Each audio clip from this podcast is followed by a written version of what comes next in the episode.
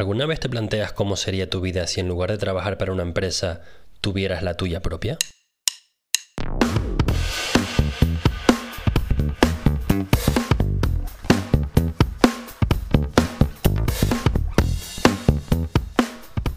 Hello, hello y welcome a Busca Lifers. Me llamo Alejandro Gómez y he creado este podcast para dar voz a la comunidad de trabajadores internacionales con el objetivo de que tú te hagas una idea de cómo se vive en otras ciudades del mundo. Hoy vamos a hablar con Amrit Balani, aka Henry. Para mis buscalifers que llevan en inglés regulín, aka significa also known as, que significa también conocido como, porque Ale te entretiene pero también te educa. Henry tiene una historia que a mí personalmente me interesa mucho. Además de haber llevado una vida internacional, él hizo la transición de empleado corporativo bien pagado a emprendedor. Hoy te traigo mi conversación con él. Te presento a Amrit Balani, cofundador de la marca de ropa Maison Hotel.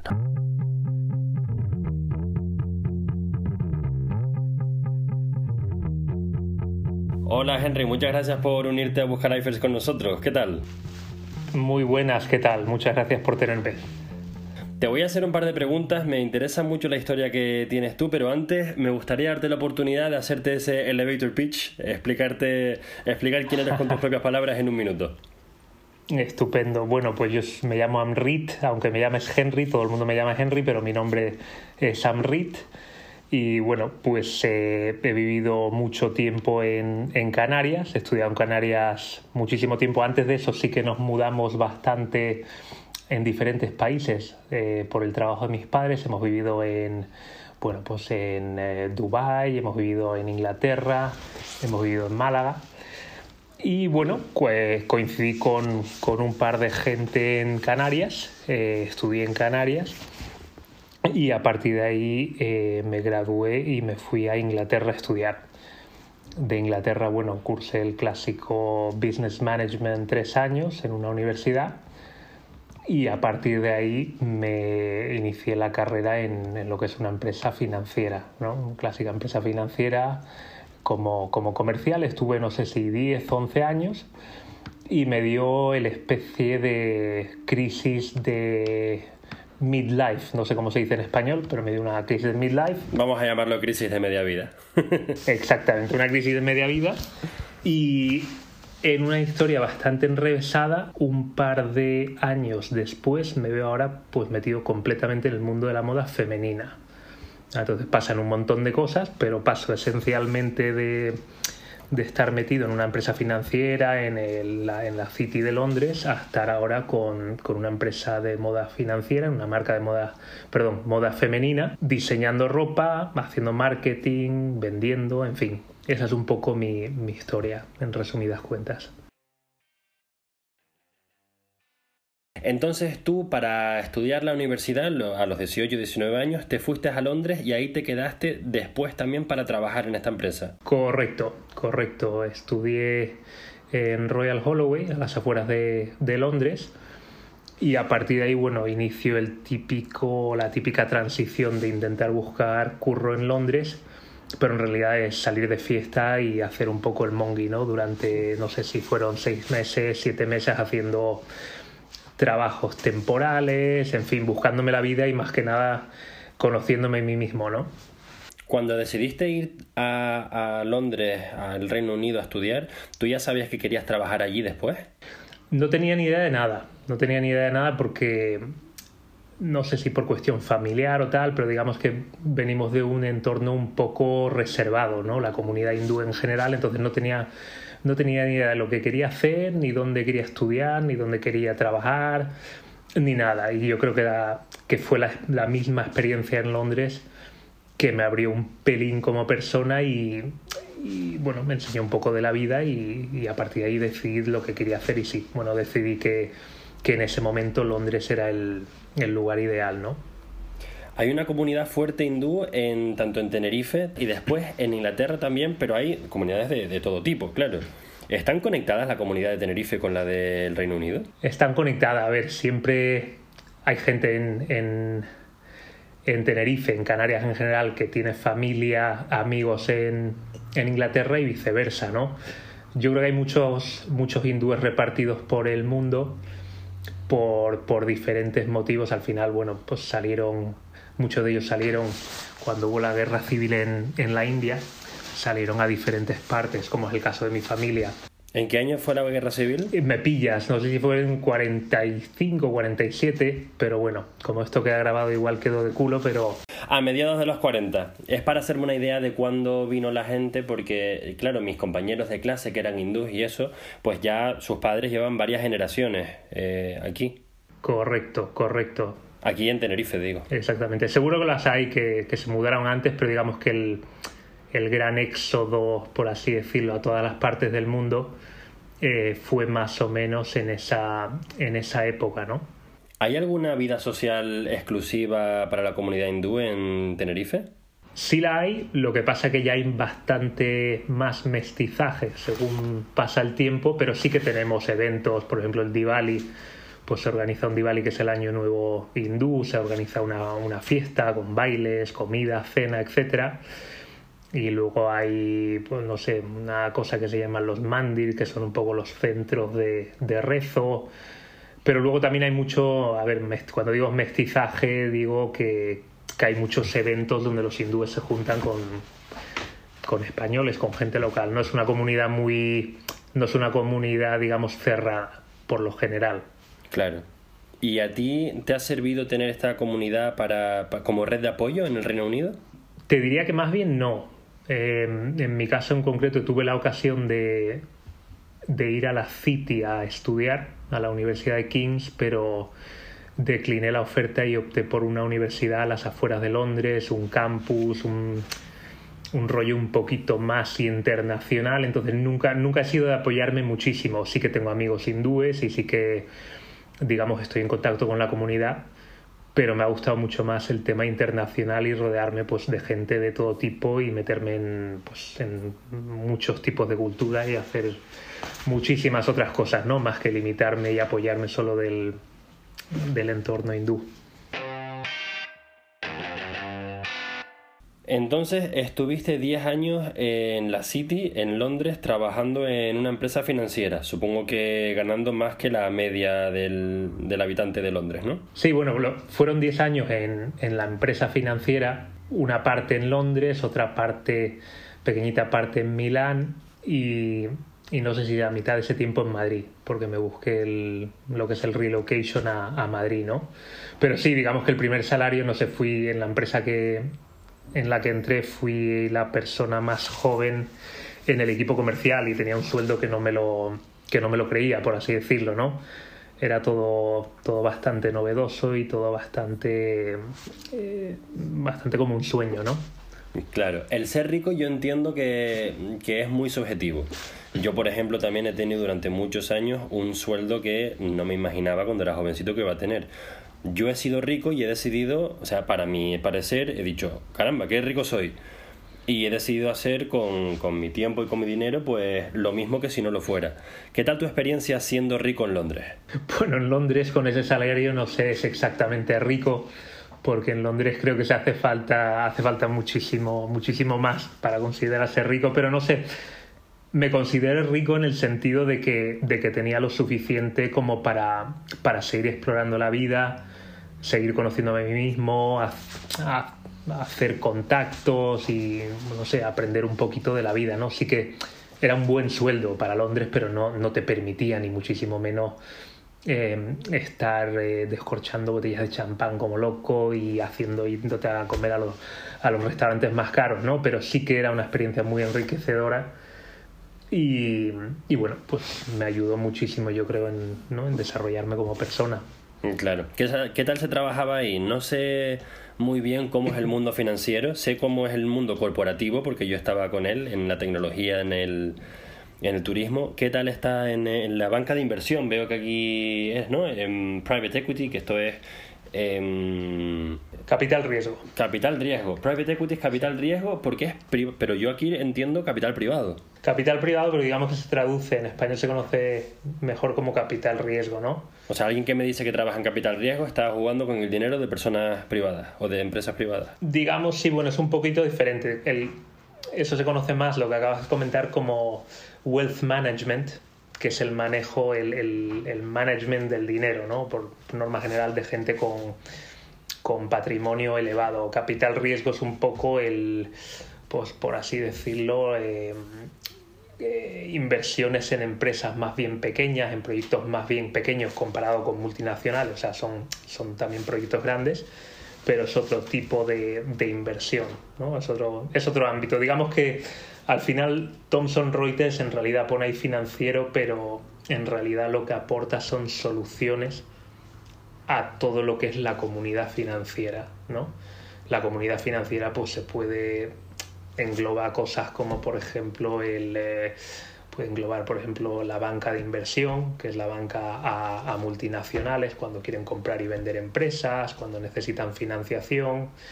Puede significar también el wealth management, que es el que es el manejo, el, el manejo de, las, de los activos de, de gente de gente de bien, por así decirlo. Entonces lo que hacíamos nosotros un poquito era proveer a, esa, a esos diferentes sectores dentro del mundo financiero, proveerlos con sistemas de información. ¿Quiénes eran tus clientes, por ejemplo? Pues mismo los bancos, las entidades de capital riesgo, en algunos casos concretos, pues yo qué sé, particulares que querían invertir, eh, las cajas de ahorro, en fin, un, una diversidad de, de, clientes, las mismas empresas, un Repsol, por ejemplo, el, el departamento de, de comunicación de, con los inversores, etcétera. Muchísimos, muchísimos tipos de clientes en varias vertientes diferentes. Pues tras muchos años trabajando para una entidad financiera, decidiste dejarlo todo y empezar tu propia empresa. Sí, no fue tan, tan sota caballo rey, fue un poco un, proceso. A los, a los 8 o 9 años noté que me empezaba a hartar un poquito, ¿no? Eh, del mundo financiero sí que se ganaba bien y cada vez se ganaba mejor, pero por algún extraño motivo no, no me veía satisfecho, ¿no? Entonces, bueno, nos unimos con esta otra empresa, ahí eh, conocí a otro chico que trabajaba en un, en un, departamento y me tocó trabajar con él de manera muy cercana, eh, concretamente con clientes de capital riesgo. Y bueno, compartíamos muchas experiencias, etcétera, y decidimos hacer un viaje a la India. ¿no? Decidimos, él también estaba en un punto un poquito saturado de todo este mundo, decidimos hacer un viaje a la India a ver si, si bueno, había alguna oportunidad de negocio, como quien dice, hacer algo digamos, se suele decir en inglés, eh, in the sidelines, ¿no? Es decir, sin ninguna intención de dejar el mundo financiero claro. e intentar buscar otra cosa. Total, que nos fuimos a la India, eh, empezamos a dar una vuelta, que sí, por Jaipur, por Nueva Delhi, y resulta que en Nueva Delhi había una feria de moda. Pues el típico IFEMA en Madrid, el típico, yo qué sé, Palacio de Congresos, pues había una feria de moda nos plantamos ahí, nos sacamos los pases, empezamos a dar una vuelta y vimos con una pareja de franceses, diseñadores que se habían asociado con una fábrica en la India.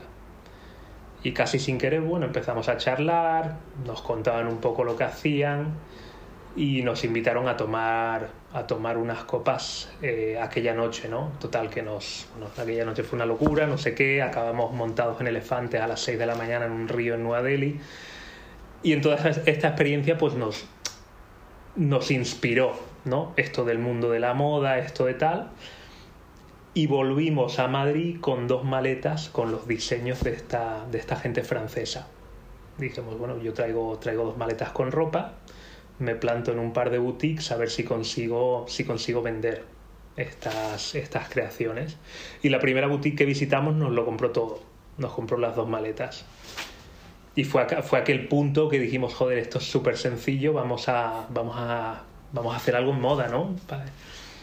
Y bueno, resultó ser muchísimo más complicado, ¿no? Resultó ser muchísimo más complicado, pero digamos que plantó una semilla de quizás eh, lo que te llena hacer algo por tu cuenta, ¿no? Plantó esa pequeña semillita y creo que desde esa semillita fue un camino eh, largo, duro eh, y bastante rocambolesco, pero digamos que plantó la semilla para para hacer que nosotros tomásemos eso como una guía, como un camino, a costa de la guía que ya, ya estaba marcada, que era la del mundo corporativo, ¿no? Te lo he simplificado bastante, pero es un poco la, la historia de la transición, ¿no? Sí, me imagino que la versión larga puede, puede durar horas. Sí. ¿Hace cuánto empezaste esta empresa? La empresa la empezamos, creo, hace nueve o diez años. Entonces llevas nueve o diez años con esta empresa que se llamaba Maison Hotel. Maison Hotel. Em, hotel Casa. Casa Hotel. Casa Hotel. ¿Y por qué ese nombre? Nos lo preguntan siempre y la verdad es que bueno, tiene un significado un poco profundo en el sentido de que queríamos crear una marca de moda donde las mujeres, eh, o sea, estaba inspirada en viajes, ¿no? Y está inspirada en viajes. Fabricamos casi el 90% de lo que hacemos en la India, colaboramos con, con pequeñas fábricas, pequeños ateliers, pero intentamos hacer una moda que es un poco atemporal y un poco internacional, ¿no? que se inspire, que cada colección se inspire en diferentes países y demás.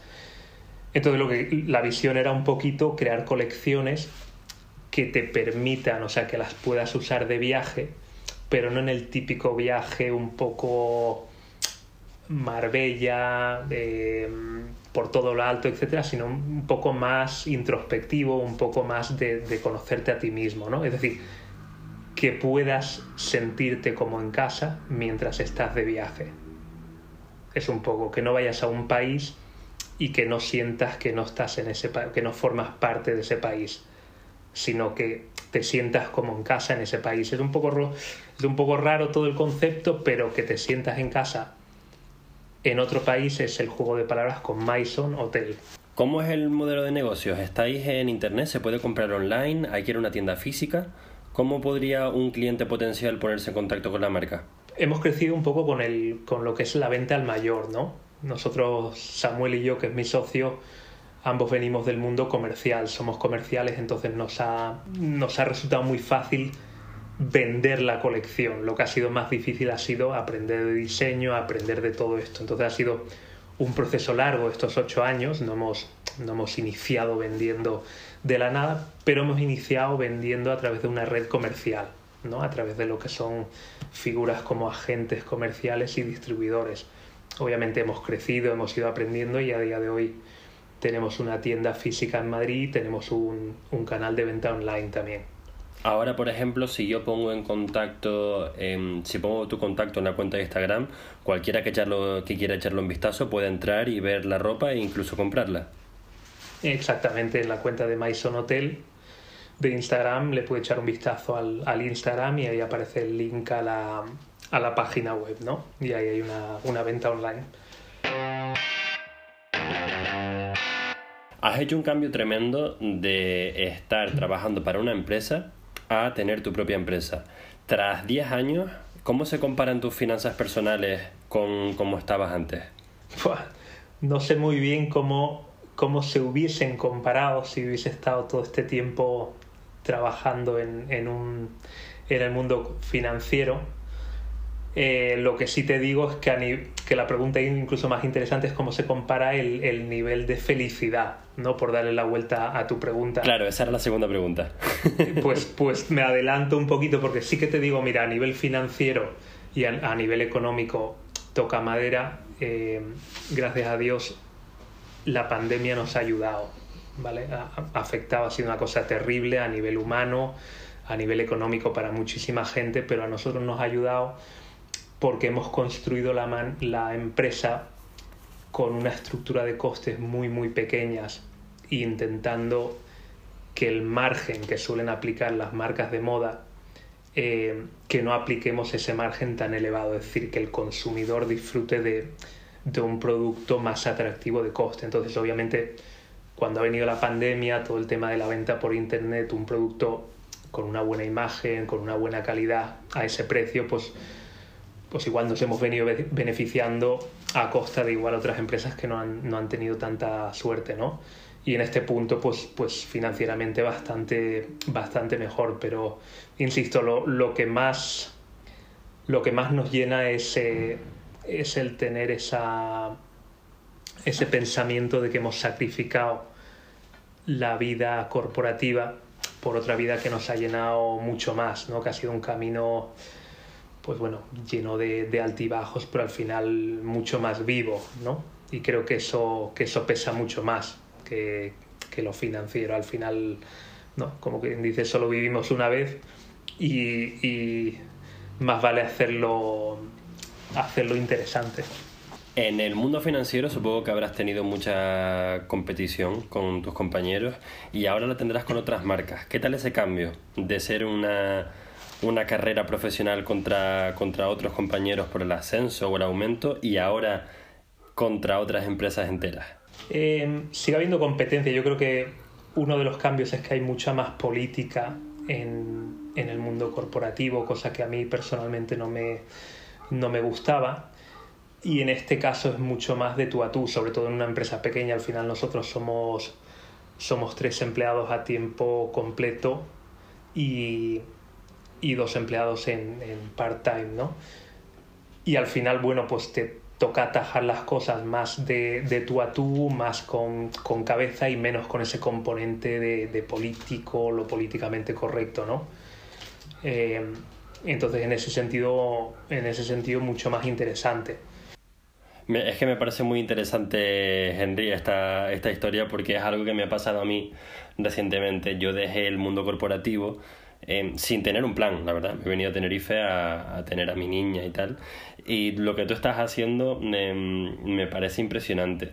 Sobre todo el cómo fuiste a encontrar tu producto. Porque yo he empezado este podcast para, mm, para, encontrarme a mí mismo también, las cosas que he aprendido en la empresa, poder aplicarlas aquí y llevarme un poco más para adelante. ¿Cómo hiciste tú para encontrar un producto y una, mm, y una industria en la que tú quisieras trabajar durante, durante mucho tiempo? ¿Cómo fue la transición de estoy en una empresa corporativa que no me gusta a ahora me estoy buscando la vida como empresario y precisamente es la moda femenina?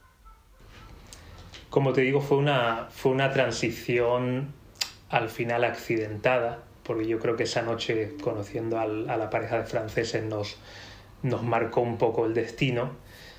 Y creo que a partir de ahí, eh, no sé, es difícil explicar, es como un chip que al final decides apretar y si apretas, estás dando tu convencimiento en confiar igual lo que hablo no tiene mucho sentido, yo me entiendo a mí mismo, igual me entienden, igual no me entienden, pero es un poquito confiar, ¿no? Es decir, oye, yo he decidido tomar un camino y voy a ver por dónde me lleva, no voy a tener miedo y, y voy a dar el 100%, porque creo que al final... Eh, creo que, que al fin y al cabo me va a llevar a buen puerto, ya sea económico, ya sea en cualquier otra cosa, ¿no?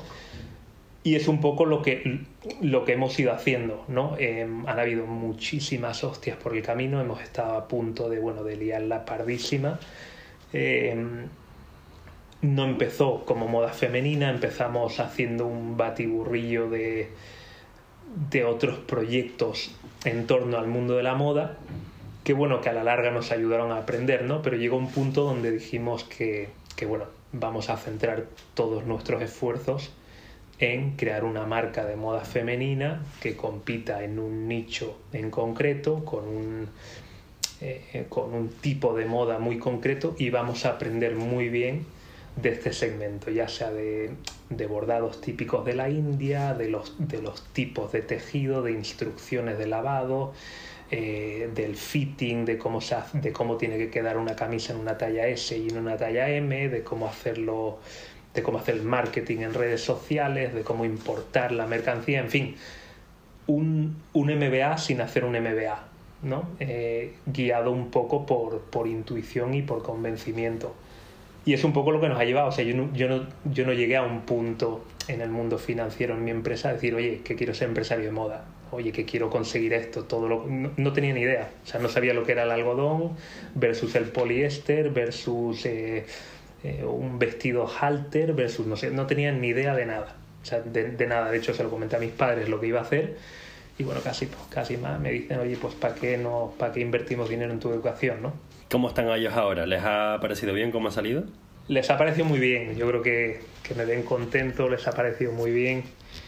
y no sé, supongo que hasta en cierto punto orgullo y en cierto punto caución también, ¿no? Por la que está cayendo. No dejas de asumir riesgo eh, con un proyecto así, un riesgo que, que obviamente no asumes estando sentado en una oficina atendiendo al Banco Santander, por así decirlo. Es decir, te pueden, te pueden echar de la empresa, puedes cobrar tu, tu desempleo y acabarás encontrando tarde o temprano algo más, pero si te salgo algo mal aquí, em, la, el lío es mucho mayor, ¿no? Entonces, están orgullosos, pero tienen caución también como, como es normal, como debería de ser, ¿no? Eh, ¿Ahora mismo dónde estás basado? Ahora mismo estoy en Madrid, tenemos eh, la SL establecida en Madrid.